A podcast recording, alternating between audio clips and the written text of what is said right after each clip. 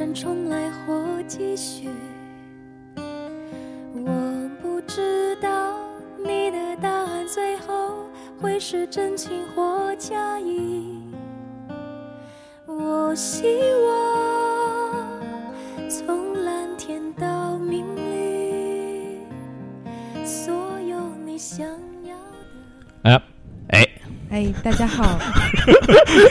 为什么每次开场都什么呀这样？我们能不能有点纪律性？这这还要模仿呢，我操！啊，哎，大家好啊，能不能有点纪律性？好好好，有纪律，有纪律，有纪律。哎，大家好，我是小阮，我是瞬间思路，啊，我是电商小姐姐。不是女巫老师吗？我要我要 go by not of names。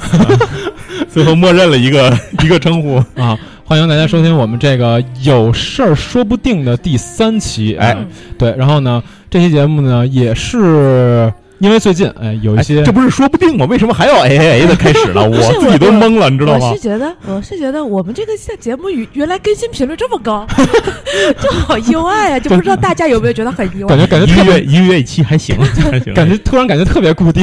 对对对，这就给我我以为录第一期，我以为可能要到二零一八年中旬才会有第二期。没有，因为就是最近嘛，这个就大看比较是想多对想讨论的话题也多了一点。是对，因为这个周末的时候啊，就是应该说是前天。嗯。前天的时候呢，我刚刚去这个电影院看了《解忧杂货店》的点映。哎啊，这刚刚上映，对看完之后呢，就挺挺挺挺生气的。百感交集。对大家也就如果老听我们节目，应该也知道，我们之前就介绍过这个解忧杂货铺的这个电影，对对？对对，然后然后呢，再加上今年这个深夜食堂，嗯，包括可能还算上去年的《孤独的美食家》吧。。对，然后就是看了这个种种的这个翻拍之后吧，嗯确实是有一点点不爽。对是对不爽啊！对，所以 不好意思，所以就想借今天这期节目呢，我们聊聊这个影视翻拍的一些是与对，非。这次的话题就是这个了，对对对嗯。对。对嗯，对，所以呢，呃，先来聊聊解忧吧，就是没问题。咱先简单的介绍一下这些对对对这些个背景。对对对，就是《解忧》这个片子，我周末去看了，因为大家都知道《解忧杂货店》是东野圭吾的一本原著小说，嗯，然后这也是东野的小说里面可能，呃，为数不多比较温暖向的那么一个那么一个嗯作品。嗯。对，呃，这部作品呢，其实它总体来讲也不是说像东野之前很多作品一样是一个偏很社很会题材，对偏社会偏那个推理的嗯那么一部作品。它里面其实推理的元素并不是很多，但是说它有一些小小的梗在里面啊是。整整体它的作品是一个梗啊。嗯，呃，我我不确定大家看没看过这个小说啊。然后呢，最好是你要是看过，你听我下面这些解释，大概能听得懂。你要没看过呢，你就去看这电影去吧，无哎，所谓。没看过，嗯你应该找我们之前的那一期哎电台好好听一下。没看过，应该去听一下我们之前十二月干点啥那期节目啊。对，就这个作这个电影怎么说呢？嗯，我觉得它，我先说说值得夸的地方啊。嗯，它值得夸。值得夸的，对对对对对，它值得夸的地方呢，首先第一点就是它有一首特 别好听的一个主题曲，结束好了没了是吧？就是我刚才就是我刚才那个开头放的这个音乐叫《重生》，重生嗯也是这部作品里面很重要的一个线索性质的哎歌曲。啊，当然，《重生》这个作品呢，在日版和中国版里面其实是两首歌啊，都不太一样。中国版是容祖儿唱的啊，但是这个不重要，不重要。这个是在呃影片的故事里面曾经出现的一首歌。嗯看过这个小说的人呢，都知道《解忧杂货铺》原著的小说里面其实是五个故事，嗯有五个故事串联起来的一个完整的这么一个，算是互相之间有联系的这么一个完整的作品。然后呢，在电影版里面，其实他就嗯把一些可能跟他想表达的东西不那么重要的故事就直接给切掉了。就比如他把原著里面第一个就是击剑运动员的那个故事，嗯。直接完全就去除掉了。嗯，在这个电影里考虑到时长问题，对，在这个电影里没有这个没有这个情节，然后呢，把电影里面的第三呃不把书里的第三个故事，嗯。就是浪矢爷爷他们家的，然后包括说他那个所谓三十三年忌日的时候嗯什么会复活一夜的那个故事，和呃第四个就是披头士粉丝的那个故事揉成了一个，中间都稍微进行了一些削减啊、嗯然后相当于他那个电影版一共只讲了三个故事，嗯，比较值得夸奖的一点是还有呃对。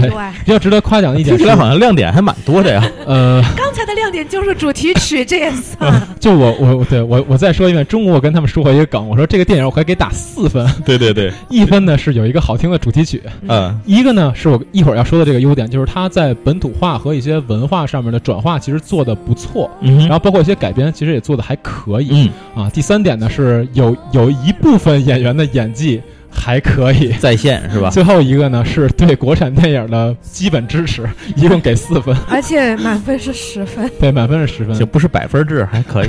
对对对。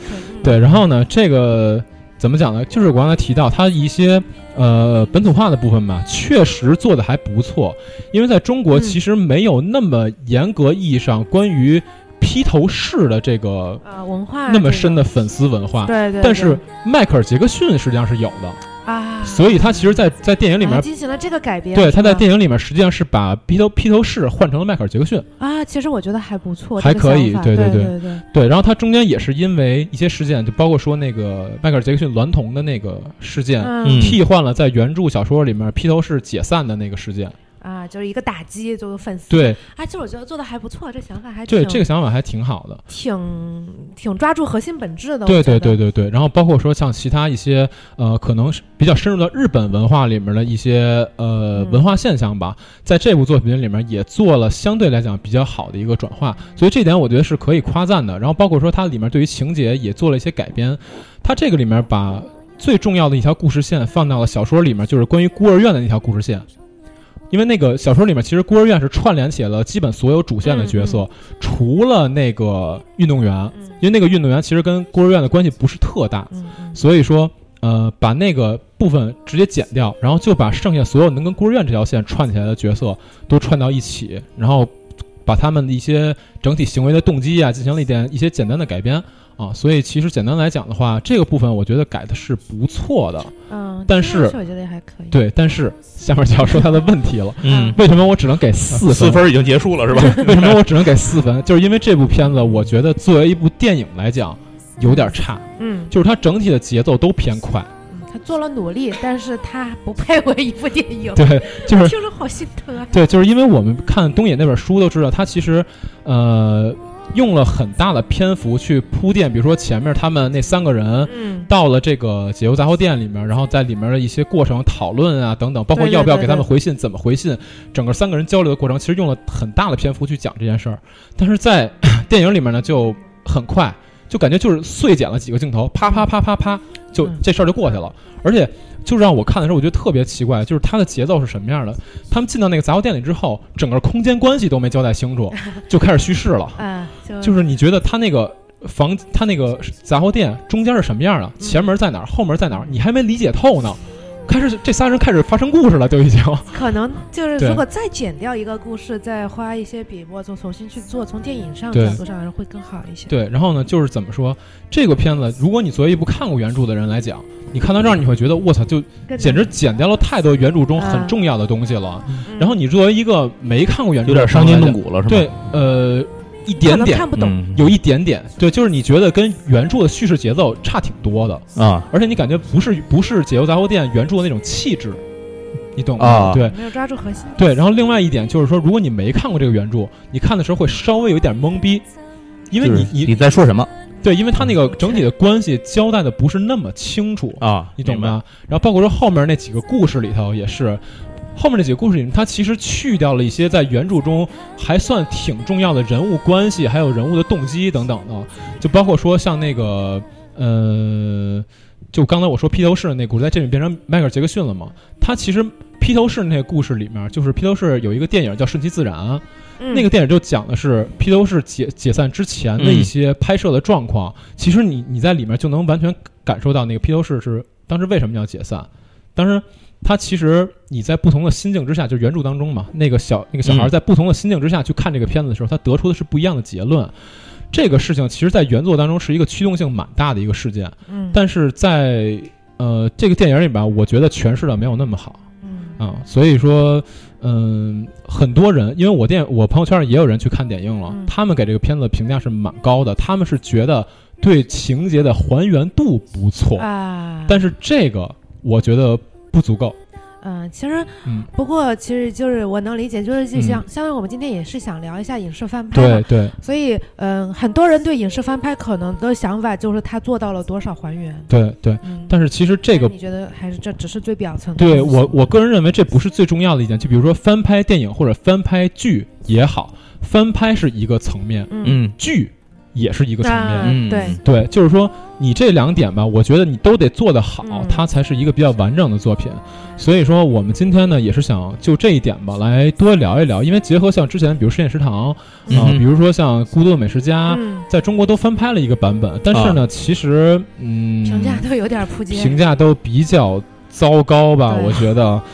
就是非常糟糕。你们说的还挺客气的。对非常糟糕。对，所以今天我们要讨论一下，就是它的问题是什么？嗯哼，它的问题是什么？比如说像解忧的话，解忧我其实觉得它本质上是它的呃文化这一部分转化的还不错，它本土化转化的还 OK，嗯，但是说呢，呃，这个我多问一句啊，嗯。有什么样的细节让你有这种感受吗？就是比如说什么地方你觉得这种就比如说转化很好？换成 Michael Jackson，对，比如说啊 Beatles 换成 Michael Jackson，因为嗯。那个 Beatles 之前去日本演出过，所以啊，他那边其实有 Beatles 比较有群众基础，还算比较深的一个粉丝文化。非常喜欢 Beatles。嗯。对，但是在中国的话，其实没有这个粉丝文化，所以就替换成另外一个文化现象，这个是一个比较好的。嗯。另外一点呢，是在呃《解忧杂货店》这个原著当中有一段细节是说，呃，就是三十三年后，现代的这三个人嗯。给之前的一个女生，就是在最后一个故事当中给她写过一封信，是告诉她日本在未来这几十年当中的一些经济还有还有趋势上的发展，嗯，然后让她可以顺着这个发展去把创自己的一番一番事业。嗯。嗯这是原著当中的一个情节，所以它里面涉及到了一些，比如说像日本的那个经济在什么时候会腾腾飞，在什么时候会陷入到泡沫经济，嗯。然后在泡沫经济的时候，什么产品会突飞猛进的发展，明白。让它让它有一个趋势去看。嗯这个呢，在中国版里面完全替换成了中国语境下的这个发展，嗯啊就是中30年对，就是中国的经济发展在未来啊是什么样的、对对对，如果他完全照搬这个日本这放置，也很也很诡异，这事对儿没有道理啊。对对对对，所以这些情节其实我觉得，呃，整体来讲嘛，做本土化上还不错。嗯啊，这是一点。但是呢，我们在说到，比如说像深夜食堂，深夜食堂其实它很糟糕的一点就是文化上的差异。对，我觉得它的文化差异实在是太明显了。对，就是深夜食堂，就是嗯、它的日版为什么能受欢迎？我觉得嗯很大的一个原因，是因为它真的还原了日式的那种街边居酒屋的感觉。对，日本人他下班之后，他可能真的会去这样的地方喝这，么一杯，他能够感觉到自己有可能遇到这样一个老板。对。那春哥那个不只是说演演员嘛、演技、拍摄这些，我们都放下不说，好吧？嗯，但是你下班之后，你会走进一个像居酒屋一样的对啊，那么一个地方去，你可能就街边撸了串儿了，你可能就去喝了粥了，就你有很多种方法，你来还原这个东西，但他都没有去做。对，就中国的深夜食堂不应该就是大排档，或者说像鬼鬼街那种地方吗？你你放一个大排档不就行了吗？对，你何必呢？就是我觉得这个也是呃比较严重的一个问题，就是关于文化上面对的这种它其差异实这个就是还是完全可以看出来，这个，呃，它这里头这个场景是一个日式的居酒屋的翻版，但是在中国什么人会去日式居酒屋？除了在中国的日本人之外，剩下的就是其实是那些小资，对嗯。对。这这个中产，对，他们可能会去，但真正的这种在生活在社会边缘人啊，这些个一些个呃底这这个生活在一些一些可能就是我们比较边缘的这些、嗯。这些人，在日本可能会去深夜食堂这样的地方的人，在中国是绝不会去这些地方，而且我觉得，就算中国真的有这和他们的生活没有交集。对，而且我觉得就算中国真的有很多那种开到深夜的居酒屋的话，好像我觉得他们也没开过那么晚吧。我觉得点嗯还是就是它和这个重心就不一样。嗯，这个重心讲的就是边缘人的故事，但你又把让它发生在一个边缘人不会去对啊的地方，对啊，没错啊。你没办法带入你想这个日本的深夜食堂里头去的都是一些什么样的人，对吧？对对，你再想想，在在在中国这个地方，这些人会不会去这样的地方？对这就是觉得问题换成大排档这个故事完全成立，我不知道他为什么会选择一个，嗯，不伦不类、不忠不是，这还真是真是这种感觉可可能大排档没有食堂这个概念，对，就是深夜排档嘛。但是我觉得这个换名字就行了，深夜排档。对，我觉得这个无所谓。而且你看里面那个黄磊穿那身衣服，就是日式的衣服，对，没错，啊就就觉得，因为他这个嗯屋子本身就是，它就是个，你一看怎么这个布置，它都是个居酒屋的感觉，你知道吗？就你觉得完完全就不是那么回事儿。这个感觉跟不是中国的文化，然后中国人去了还跟你那吃方便面，哎呀，还哎呦真好吃，就我觉得就特别特别跳，完全没有那种感觉。我之前看一朋友吐槽说。哪有那么难？深夜食堂你就对着那个烧烤猪腰给我拍十分钟，我都给五星了。你为什么能够拍到 给不了，没有砂锅，醋 椒豆腐对吧？对你居然居然最后拍了一个大家骂成骂街骂成那种的片子，对。其实也就是我觉得可能刚才我们讨论的，就翻拍片，它其实是没有认真去思考说它的核心本质是什么，而是想去说我去还原哦，我去还原一个日式居酒屋，对，带入不了这个情感、就是色彩了。就是刚才我们就讨论过这个问题。你如果拍了一个你一比一照抄人家日版，你拍了一个一模一样的东西过来，那我为什么不看日版呢？对，对呀，就这么一个简单的问题。你我们看你中国版，其实就是期待能有一个真正属于中国文化的这么一个版本。对对，但是你实际上你拍的还是日本文化，嗯包括说像那个《孤独的美食家》，他虽然说啊，可能在台湾啊，在各种地方他去找了各种各样的食堂，但是嗯你看到这个现象，你就觉得他还是嗯，那个人，是 对，就是突破不了那个形象了。我就觉得还是日本。他这个感觉就像是我们玩手游、玩网游，这个人物玩腻了，今天出一新皮肤换上，对。但他还是这东西，对，所以咱们提到的第一点就是关于文化差异。嗯。这一点呢，如果说咱们是亚洲文化跟欧美文化的话，这个就不多说了，因为这个差异是特别特别大的。对，然后很多人，包括说中国的一些导演儿呃来也也也好，然后中国的可能一些观众也好，他们觉得中日之间的文化，甚至说中亚洲，对说亚洲之间的文化，尤其是东亚这几个国家，他们感觉这个隔阂没有那么大。对，但是实际上还是很大。其实。是非常大的。嗯。对，咱们就以中日为例，刚才我们举过一个例子，就是今年黄磊拍的那个电影叫《麻烦家族》，又是黄磊。又是黄磊，好大哟啊！对，拍的那个电影叫《麻烦家族》，是翻拍了日本一个呃很有名的导演国山田山田洋次他拍的那个《家族之苦》嗯。啊，他翻拍了这个片子之后呢，基本也是一比一按照那个搬过来的，啊，就是这片子我觉得其实从嗯。拍摄、从电影其他各个角度，我觉得都还蛮好的。但是嗯可能唯一的问题就是核心文化核心文化核文化核。心的问题，因为我刚才给他们举过一个一个例子，因为像《家族之苦》那个片子里面，它最基础的一个矛盾是这个家族当中的那个老夫老妻，就是爷爷奶奶。奶奶呢，过了几十年的这个婚姻生活之后，她就突然之间就觉得不行了，他他想跟爷爷离婚，嗯。这个是那个片子当中最基础的矛盾。对，然后呢，呃，这个矛盾其实它是建立在日本一个最基础的文化现象上，就是男主外女主内的这个文化现象。家庭主妇的这样一个多少年下来的累积的这样一种心态，因为在那个里面呢，就相当于奶奶做了几十年的这种家庭主妇，嗯，然后呢，她的生活简直就完全围绕着丈夫以及家庭展开，没有别的了。嗯。对所以她过了这么几十年之后，她觉得不行了，嗯。然后我想离婚。嗯。这个心理是一个特别顺的逻辑，嗯，但是呢，中国版的这个奶奶她是一个明显是一个高知，嗯，但是高知如果她突然做这么一个决定，你就觉得有点难以理解。有点就觉得好像在耍无赖那种感觉，有点发脾气。对，因为他是有这种社会接，就是这种接触社会的这些渠道，以及他有这种自己实现自我价值的一些手段的，在这些年里头，而不是像日这个日本版的这个里头这个老奶奶，她她本身相当于她被孤立在这个家庭的孤岛里头一样这么多年。因为在日本文化当中，刚才我们提到那个现象其实非常常见，嗯是一个极其普遍的现象，尤其对于可能上点岁数的对，人来讲它有社会共鸣性嘛？对嗯，但是中国其实没没这个，中国其实没有，中国的中国女性大部分如果在家里头这样生活的话，可能这家撑不下去。对中国的女性 不会不会真的被束缚到那个那个程度，所以说它其实这个逻辑在在本质上就不成立。对那也就是说，还原到文化内涵的问题上来讲，这个事情从根源上根源矛盾来讲，它就不成立。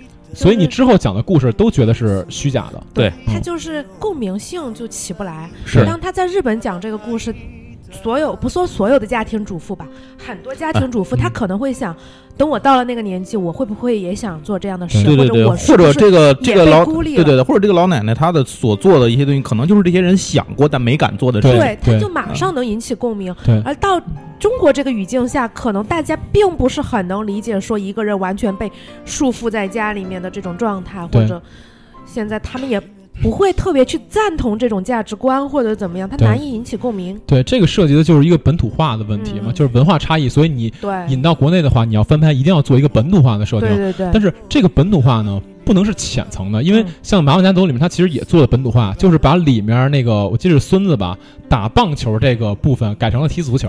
这个因为没有咱这边没有棒球文化嘛。对，就这个有什么意义吗？你觉得这个就让我想到一个呃一个中国翻拍的日剧，就是《求婚大作战》。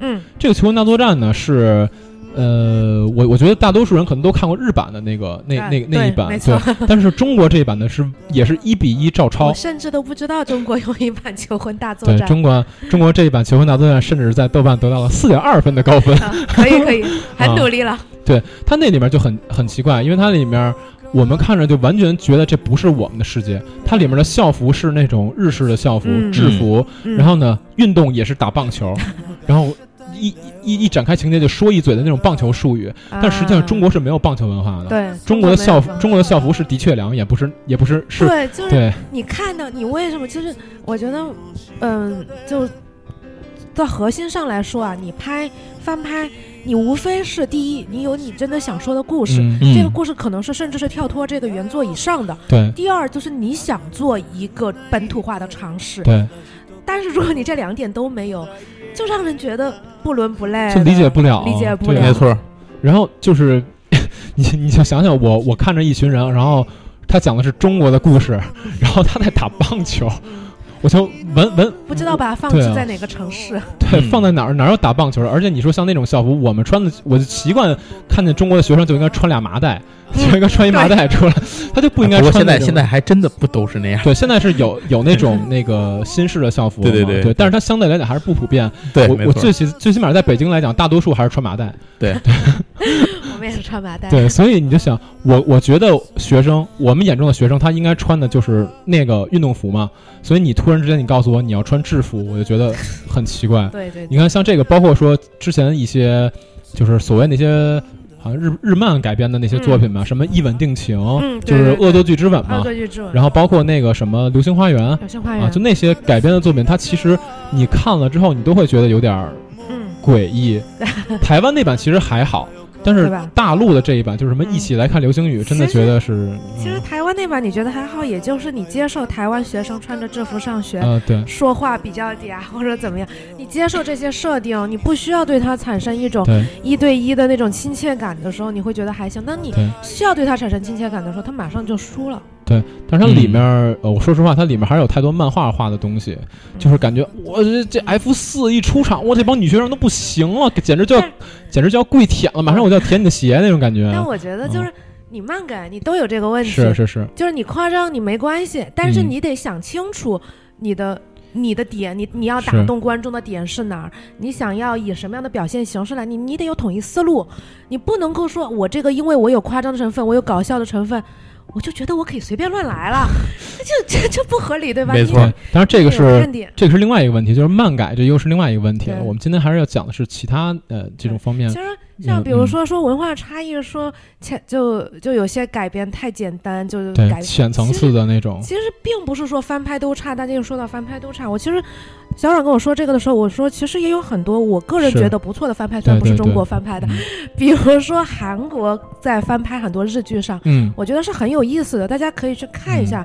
嗯，包括他那个《明天妻子要出轨了》是翻拍的一个日剧，包括他甚至翻拍了美国的《傲骨贤妻》，嗯日本翻拍了美国的《铁证悬案》。嗯，这几个翻拍我觉得都很有意思，就是他们真正融入到了这个国家他们自己的一些特色在里面。嗯特别是日版翻拍的这个《铁证悬案》，它好像名字改了，改成好像是《真相之门》还是什么，吉田洋演的一个。对，他把主角仍然保证了一个女性的一个探探探长的形象，嗯但是他基本上所有设定都改了。哦他案子是这个案子，但是他的人物关系，他涉及到的日本的东西，他的回忆，他的拍摄手法，他全部用日剧的方式来展现。我哎觉得，我觉得这是一个思路，也是一个非常好的思路，就是我保留掉你一些，呃，可能你你的你这个。心价值你这个东东西西，你这个案子是一个情杀，因为谁和谁在一起，然后你不爽了，你去把他杀掉，这是核心东西。嗯但其他东西你都可以改。对。然后这部片子它是都改了，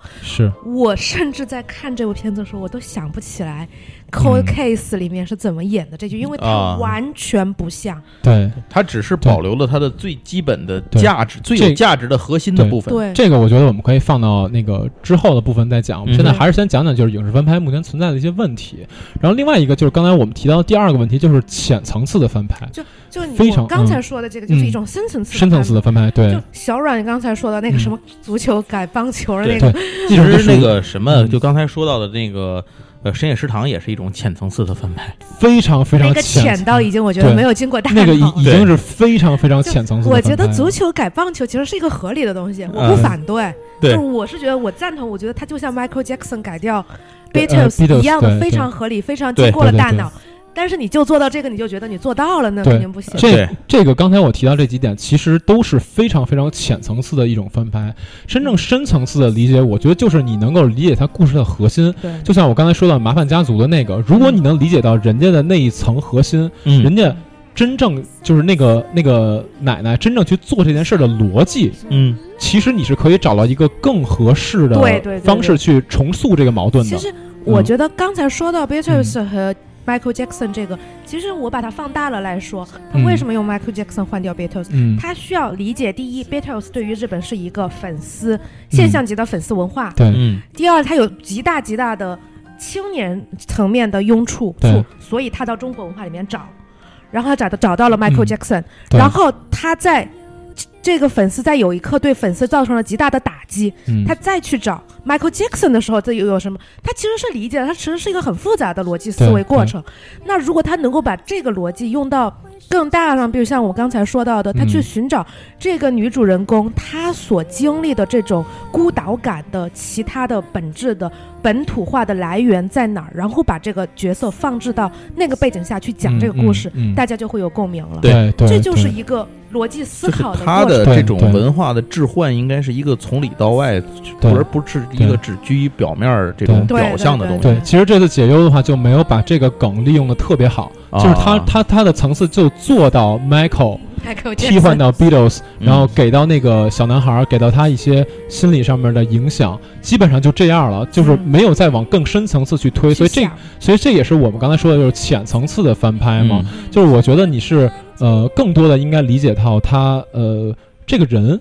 做这件事的逻辑，包括它背后那个文化背景，你如果这样的话，你可以重新结合，比如说中国翻拍，嗯。重新结合一个中国的文化背景，去把这件事儿重塑出来，这个其实是 OK 的，嗯。就是我们能接受这个事儿的前因后果都都改掉，嗯。但是这件事儿它整体上逻辑一定要成立，你知道吗？因为我们刚才说到，呃，像电视剧，它本身就是一种、呃、包含着大量的这种独特呃独特的文化现象，然后以及在这种文化现象之下的人物关系啊对和一些呃整体的情节特色，嗯电视剧是这么一种艺术形式。嗯，所以说，你如果包括电影，其实也是啊。所以说，你如果想把它翻拍的好，让人觉得这个剧成立，觉得这个电影成立的话，你就要做到这样一个深层次的翻拍，把它放到自己的文化里面、嗯去构思这件事情。对对对对对，这样在本土化的话会更接地气，让人觉得这事儿是成立的。OK，对，这是特别重要的一点。但是这个我其实要说一个，就是相对来讲我觉得还 OK 的翻拍，嗯，就是《十二公民》嗯。啊，《嗯十二公民》这个片子是中国翻拍的那个《十二怒汉》嘛？对，其实我觉得嗯。这个说到十二公民的这个翻拍，又应该涉及到另外一个问题，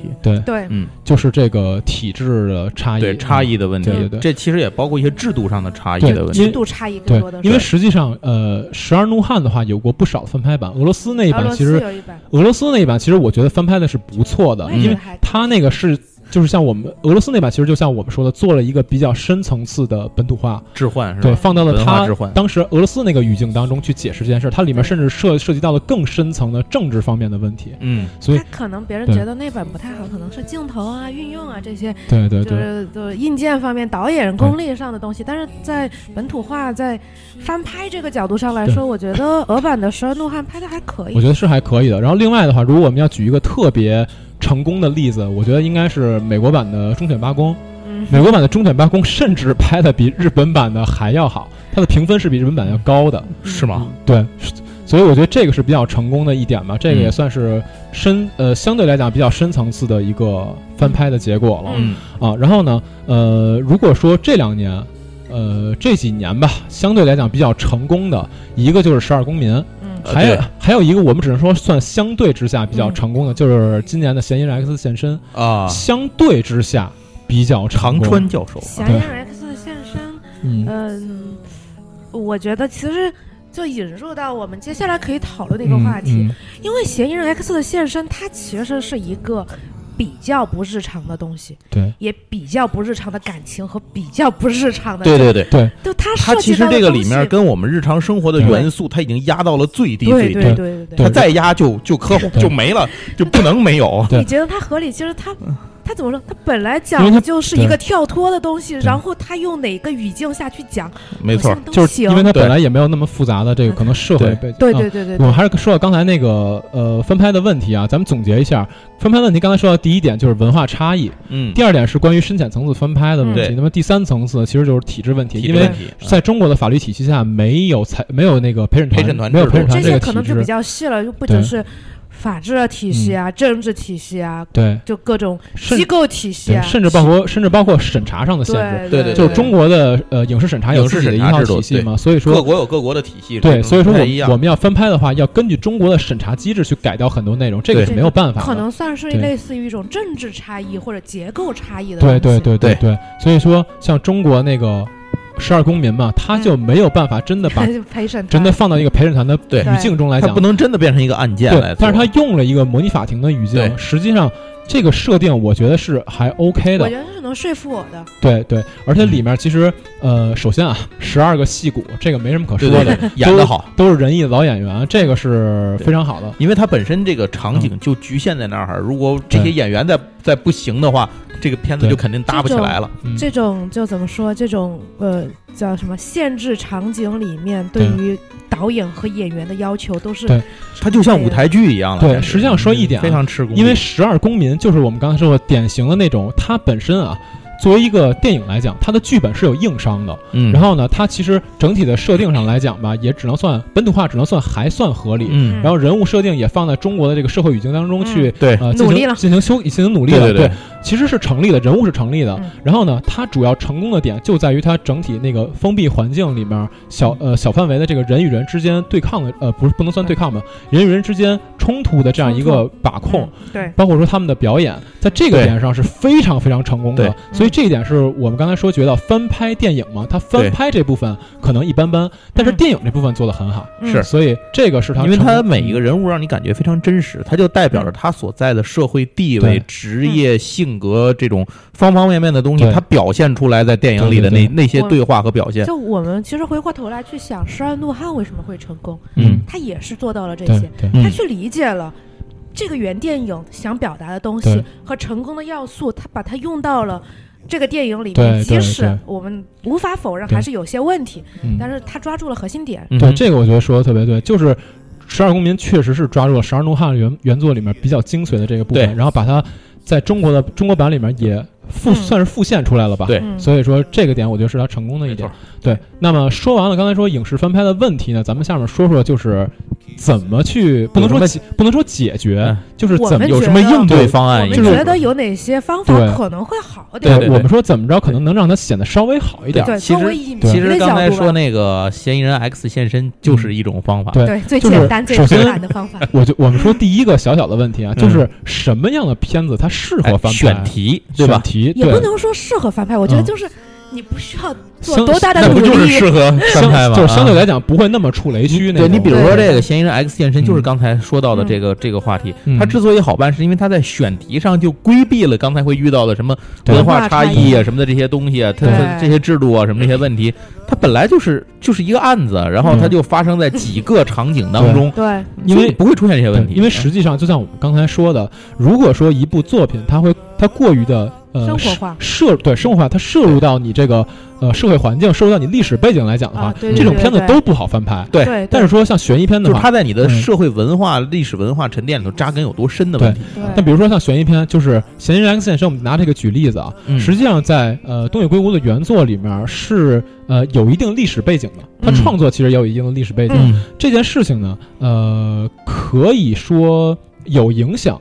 但是其实呢，你把它框架、把它的骨架提取出来，放到中国的语境里面呢，也成立。也成立。对对，它不是一个日常的故事嘛。对，让你觉得不够日常的是女主角的表现，对，林心如真是对就是怎么看都不像生活在那儿的一个女人就是啊。你你这种案件类的都会是让你觉得，嗯、你不是每天都能见到的，所以你反倒把注意力去你放在了案子本身件上，，对对对，放还放在了人物关系冲突上啊，放在了案件背后啊，你放在这些上面，你不会去注意日常细节这种东西，对对或者说历史背景这种东对西，是就会那个。另外一个我觉得的比较适合的可能是科幻片，反正都是对，反就是正都脑内出来的。就是如但是科幻片咱有什么翻拍成功的吗？好像没有吧，呃我们有什么翻拍的科幻片？也没有吧中，国中国翻拍过什么科幻片就就没有啊，好像就科幻片投资太大了。对玩不起啊。我觉得中国想翻拍科幻，可能 短时间内有点难。可能我们不一定说是翻拍吧，可能有有可能我们会去改编有一个点灵感国外灵感借鉴这种啊，国外作家的作品里面的，对对对对有可能吧。科幻奇幻这种东西啊，对对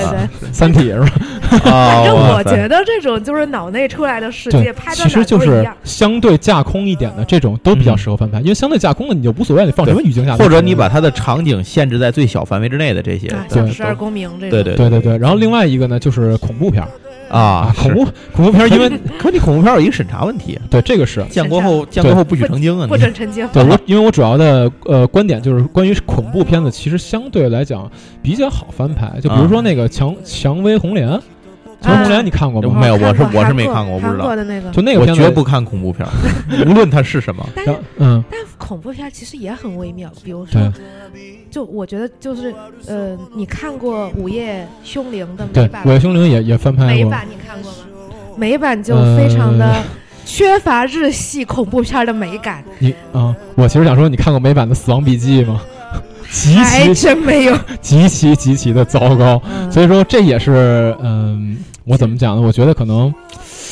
就就像这种作品，你说你把它突然之间换一个人种去演，好像有点奇怪。嗯也是有一定文化差异的吧，对对对有但是适合肯定是更适合，因为大家都被吓到了，不太注意那些然后另外一种可能就是警匪动作这种，警匪片，就是我们悬疑片当中这种就太太简单了。因为警匪片的话，它一般可能不具有那么重的历史背景，对就是它可能更多的会放在动作啊这方面。对，比如说那个什么那个呃《无间道》，我见到《无间道》之之前那个马丁·辛塞斯翻翻拍过一版，小李和马马特·达蒙演的那一版，其实在国外的评价呢也是还凑合，豆瓣我记得七点二分吧，还可以。对，就是凑凑合合吧。日版也拍过一个《无间道》，嗯叫《Double Face》，对是西岛秀俊演的。对，呃，那个也是评价还可以，对，反正就是，其实那版也是，反正根本没有说真的怎么去翻拍，就是抓住一个核心警察当卧底，卧底，对 警察当卧底黑社会也当警察，黑社会当警察，就他们抓住这个点，然后就去塑造的，其实更多的就相当于是自己的一个故事，对，所以就所以其实可能嗯。这个点可能会涉及到我们刚才讲的体制问题，嗯。但是你比较容易规避吧，可能。对。然后呢，呃，这个是一种吧。然后，呃，另外一个问题就是，我们说，如果你必须要去碰那些涉及到文化、涉，及到文化层面的难题，那应该怎么办？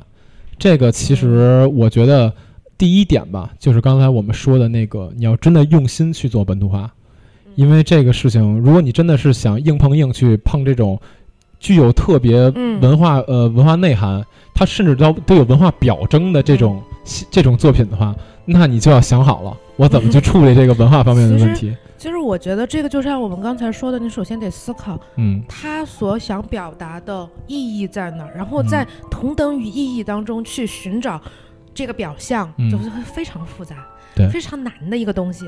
就是，嗯、当你需要表现他这个意象是表达什么意思，所以在同等意象下，嗯能表达这个意思的一个这个意的意象又是什么，嗯，就其实是挺难的。所以我觉得。也是大家可能对翻拍片儿 有时候在因为因为我就是觉开得，朗一点儿，因为我觉得实说实话啊，我确实不太想看那么糟糕的作品了，因为那个。刚才我说的《求婚大作战》，就中国版拍《求婚大作战》的那个公司叫 SMG，SMG 和富士富士电视台签了一个合约，就是在三年之内要翻拍五部日剧，呃，目前拍了两部，嗯，我是觉得至少这两部吧都挺次的，然后、那不就是发挥挺稳定的吗？然后就是我，我其实不太想，不太想，就是一直出这这么很糟糕的作品，就有点滥竽充数那种感觉。然后包括说像，呃，中国最近也签了很多 IP，比如说像《白夜行》，然后像《龙樱》啊，然后像那个、呃、叫什么来着《情书》啊啊，《秒五》《秒速五厘米》这几个作品，未来都要拍中国版。龙樱竟然也要拍啊！对，对我最我也最震惊的我是我好关龙樱，注这个能拍成什么样儿啊！这个不是一个相当浓厚的历史文化这就属于在选题上自己自己给自己找事儿的就是。我我觉得龙樱这个作品，你跳出日本那个文化，你能拍吗？对啊，所以我想觉得看看拍成什么样吗。特别特别难。其实我觉得像苗舞可能虽然肯定会拍糟，但是我觉得这个选题其实还苗五 OK 其实相对来讲是比较简单一点拍的，对龙樱，我真不敢想。就是爱情片，你觉得或者说这种带有龙樱是深深的植根于它日本的社会现状问题的。对，对，所以说那他只能放在中国的问题，我觉得不会，他就会问题他原他们就是，作死嘛。我觉得他会原版抄过来感觉放在中国的哦，对我想起那个什么垫底辣妹来了啊，啊。对垫底辣妹在国内其实是受到很大追捧的，对对对我觉得他那会儿看到影评的这些，基本都是风向上都是挺迎合。了国内和日本面临的一个非常有一致的有问题，共性的问题，对升吧？学压力。对对，对，因为像垫底辣垫底辣妹的话，它其实本身就是。呃，文化层面上也有，对但是说但是说它塑造了一个更大的主题，是你知道，就是这是是一一个个更共性的更普遍的主主题。对，其实这个我觉得也是一个方向。对就是你比如你中国想翻拍日本的一些作品的话，你可以把它这个主题再放大一点。对，对，这也是一个方向。其实，然后呢，呃，像我们刚才说，呃，刚才其实小姐姐就是女巫老师啊，什么鬼？快，你赶紧讲。对，就是女巫老师提出了一个嗯、比较有意思的观点，我也很认同，就是嗯关于中国电视剧，其实中国电视剧我觉得还没有找到自己的风格。嗯嗯什么意思？就是当你去看一个电视剧的时候，嗯，可能当它凸显出某一种呃，比如阴郁的风格，或者说嗯稍微有点夸张的表演方式，你会觉得哎，这是日本的电视剧。嗯，然后呢，到比如说你看到一些其他的，啊、我我有简单的说日剧跑，对对对你会不会觉得这个东西很常规？就这种是最基础的，比如说咱们烟火大亚洲蹲会，你觉得是日本；吃烤肉，你觉得是韩国；对，包括跳舞，你觉得是印度。哎，anyway，就是我觉得这些都是很简单、很浅层次的嗯东西，但它是是一些文化符号嘛。但是它这些文化符号，它为什么能火？是因为它体现了日本人的真实的生活。对、嗯，但国产的电视剧，为什么你不会看到这个说哇，这好中国？不只是因为他电视剧没有去塑造好一个风格、一个符号，更多的是他没有反映到你的生活。对，就是这一点，我觉得是特别重要的一点，就是嗯中国电视剧的风格是什么样的？你不知道，我觉得我一时有点想不出来。而且你看日剧，他们在房间里面就乱七八糟的，一个人住或者怎么样。你看中国那些电影视剧，里面可干净了，一个一个什么落魄大学生住个三室两厅，还临江，对，就是 你觉得可能你吗？说到这点，我想想起来，就还是刚才说那个黄磊那个麻烦家族，啊他那里面就是那个爷爷他们家。原那个爷爷原本只是一个退休之前原本只是一个小小的可能官员小领导那种感觉，啊，嗯但是他们家住了一四百多平的大房子，嗯你就觉得就是就是强行往那个日本版上去靠，你知道吗没什么，？他可能是后面等双规呢。就是他住了一个巨大的房子，然后你就觉得我操，什么鬼？这完全就完全跟我们想象的就不一样。就是对你其实有时候吧，你做了一个人设之后，我们会按照我们现实的经验为这个人设设定一个环境。当你这个环境和个人设定的环境差距极大的时候，你一下就从那个剧情里面直接跳脱出来了。我进入不到那个文化环境对，这个就很可怕。这个就很很很糟糕。我也是希望说哪天我能够看到一个电视剧，我会觉得它反映了我的生活，它能够称之为中国的电视剧。对，但现在现在我觉得，《舌嗯尖上的中国》现在我觉得的话，就可能偶然之间有一些那种嗯现代时装剧吧，可能会有一点点能打到那个点。比如说前些年那个《蜗居》，嗯，啊，就是《蜗居》，你觉得算一个比较成功的案例吗？嗯，还行。但是《蜗居》其实不是翻拍，《蜗居》就是中国的。嗯，对对对对，我觉得还行。对，然后呢？但是我觉得嗯他走的太浅了，他没敢下猛药。然然后呢，可能奋斗之类的这种，相对来讲吧，就可能更贴近我们生活一点儿。嗯就是你你你觉得你看过《欢乐颂》吗？没有没看。你看过《欢乐颂》吗？我知道，我觉得那个片儿好像就，但是那个片儿也是那种你你我觉得不是很贴近。你你想想，你就是。就是那种，就是凡是那种什么女高管穿着高跟鞋，然后特别潇洒，下班就下班，也不加班高管是吧？啊！对对哦，对，听成了女钢管。你想的就是这些，我也懂了，我也懂你的层次了，要？跳舞了。然后就我觉得，就是你这种，你就让人觉得都没有代入感。对，就我觉得中国的风格吧，就可能最近几年很多很多中国的电视剧还是在模仿，还是在我我我我就是就我的理解还是在模仿，至少我看过的啊，其实我觉得大，多数还是在模仿。我觉得其实这是一个过程。对，我们可能早期的，包括一些比较早期的日剧或者韩剧，也有很明显的模仿成分。包括韩剧，很多人现在有很大偏见，觉得都是白血病，都是那种。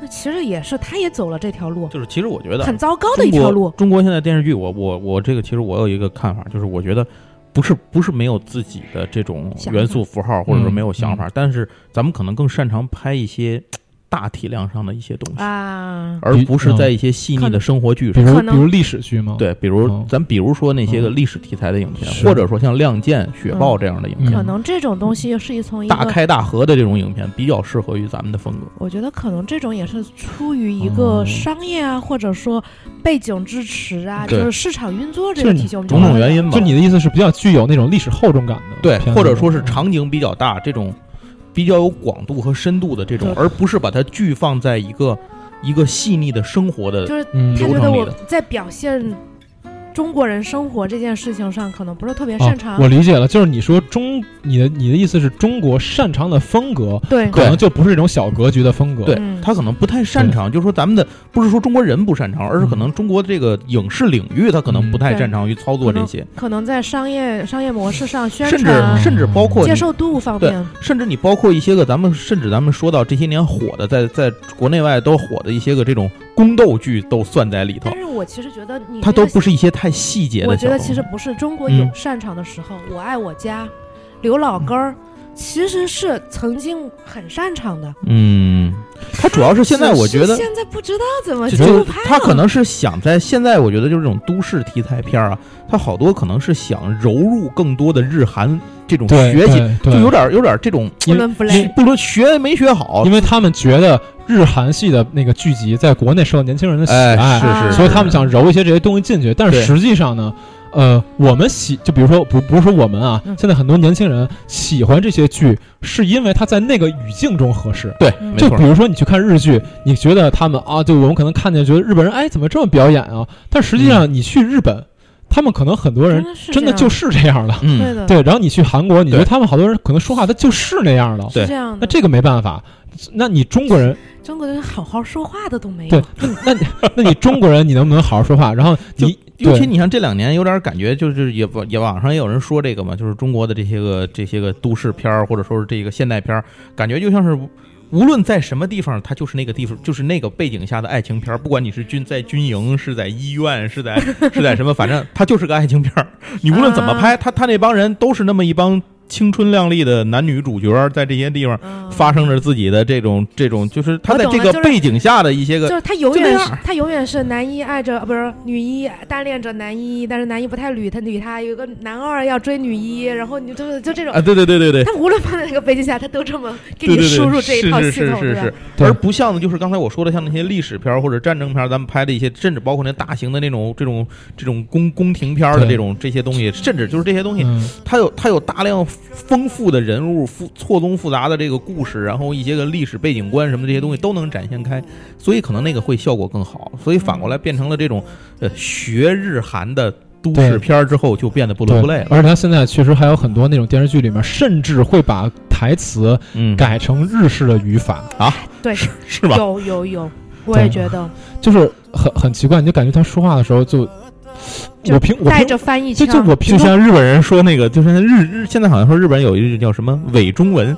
你知道吧？啊我，知道那个东西是吧？咱们叫伪日文是吧？对，就是那那个，我想想啊，就那种常见的是什么来着？什么呃，是是的呢？呃，不不不，反正就是呃，我我台湾腔的，不是不是，我一时有点想不起来了，啊就是有很多那种就有很多那种可能在二次元的群体当中会流传比较常用的那种日式的说法，然后再算突破次元壁了呢。对，然后在这个电视剧当中会用到这种说法，但是其实非常的奇怪，对对对，甚至他用到青春就是就是你有一种违和感，你知道吗？甚至他用到青春片当中，然后就比如说什么啊，笨蛋、大笨蛋、白痴、傻瓜，谁他妈平常说这词儿？你是你是脑子有病吗？就啊是我觉得就是你得考虑你这个人设本身会说什么的话。现在大多数的人设都说着自己不太相符的话，对所以这种一下子就跳出来了。所以所以你说这种东西，其实你说它算翻拍吗？它没有一个固定的拿着哪部戏翻拍成哪部戏，嗯但是它它你说它已经很不糟了。你说它不是翻拍吗？它又在大量拷贝一些本不属于它的元素进来。就我觉得，当我看那些所谓秀恩爱的片段的时候，我觉得那个男主跟女主说一句“你是不是傻”，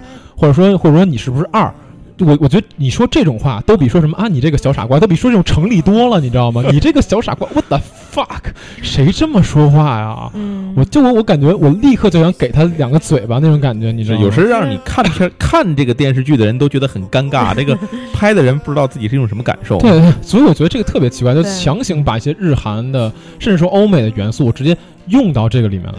嗯然后我们再回过头，就再回过去头去想这些所谓日本的流行文化，在日本也也真的就只是止于流行文化或者青少年之间的东西，它并不是一个你值得好好去学习的东西，对，对吧？所以这个我觉得是一个点，就是找准自己的风格。对，对得找准自己想拍的东西。就是你想拍一个，哪怕说言情剧也好，或者说那个就是时时装剧、现代戏也好，就是你想拍这个剧，你首先要明白我自己想拍的什么，我放在一个什么语境里去讲这件事儿，嗯，我放在这个语境里面，我就应该在这个语境里面干事儿，嗯用这个语境的逻辑去说话，而不是应该说你翻的是一个日剧，你就完全搬日剧的逻辑，嗯。你连日剧的表演都抄过来。嗯，那不行。就比如说，我记得之前好像拍过一个那个叫什么来着，呃，我最好朋友的婚礼，嗯，中国也翻拍过一版，你怎么我，看过这么多中国翻拍？我这部也没有看过，但我看过原作，对，就没没有办法，因为因为有 有时候你需要缘分，提前做一些准备。对，有时候你需要提前做一些准备啊，，嗯这部对，它的问题在哪呢？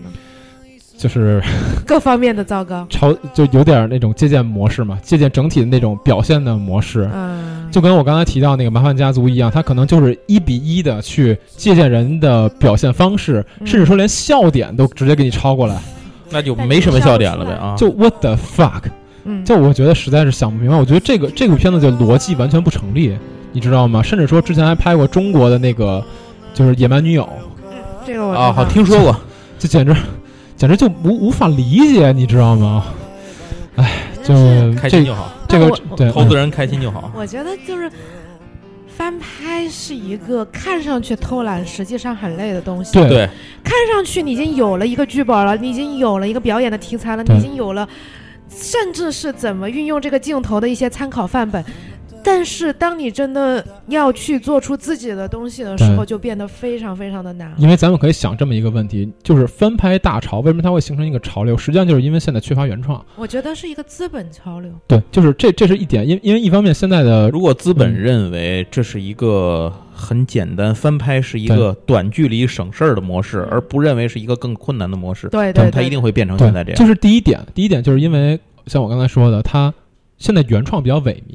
对因为原创出来的东西，一方面它可能大部分质量没那么高，另外一方面现在做原创的人少了，因为嗯翻拍，首先像第一点就是他们以为会非常简单，你已经有一个模板在那模了。板在了。另外一点就是说，翻拍实际上它原有就有 IP，嗯，它这个 IP 呢，就是原有就有粉丝嘛。嗯那我这些粉丝可能会为了这个这个剧来看你这个翻拍版。嗯，其实我觉得，甚至说翻拍就是。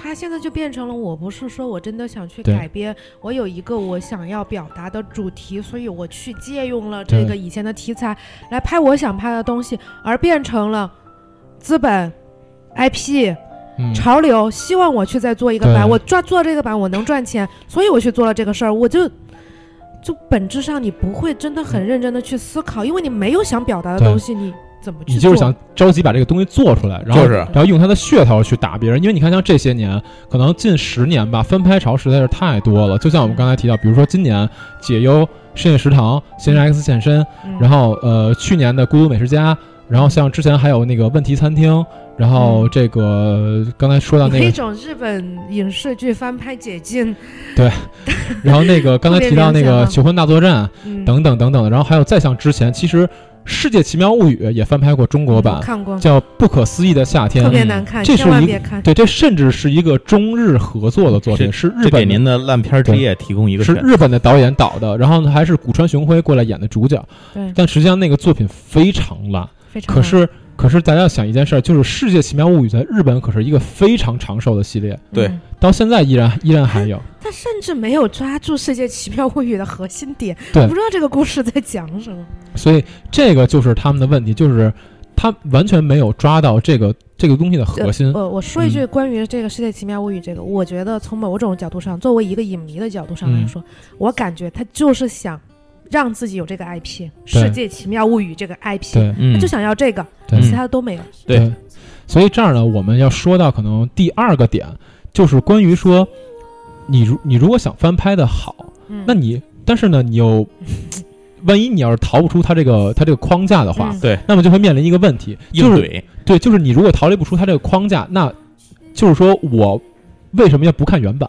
对我为什么要看你这版？你这版的吸引我的点在哪儿？嗯所以说，是不是可以有这么一种形式，就是我们完全去抛弃，呃，抛弃旧版的一些呃表面化的东西，嗯我们把它的骨架抓出来，放到一个全新的语境里面去讲这件事儿。就是这个是不是也是另外一种翻拍的这个方案？其实已经算是于另外一种原创了。对，就是我们举一个例子，虽然不是一个很好哎我觉得小姐姐这话说的好，翻拍应该就是另外一种意义上的原创。对我们甚至呃，我举一个例子，这个例子可能不是那么好啊，就是关于张艺张艺谋的《三枪拍案惊奇》啊这个片子，实际上从是个翻拍，对吧？从骨架上翻拍的是科恩兄弟的雪迷迷宫，，对嗯，但是我们看这个完全看不出来你。完全看不出来，对对，就是你甚至看过两个片子，你都看不出来里边啊对对对对，就当时科恩科恩兄弟那边他看完这个片子之后就觉得。What the fuck！你你你拍出这个片子，你为什么要跟我买 IP？你上我这买什么版权？就是就是你拍了一个新片，跟我有什么关系是你吧？你你这个不是原创吗？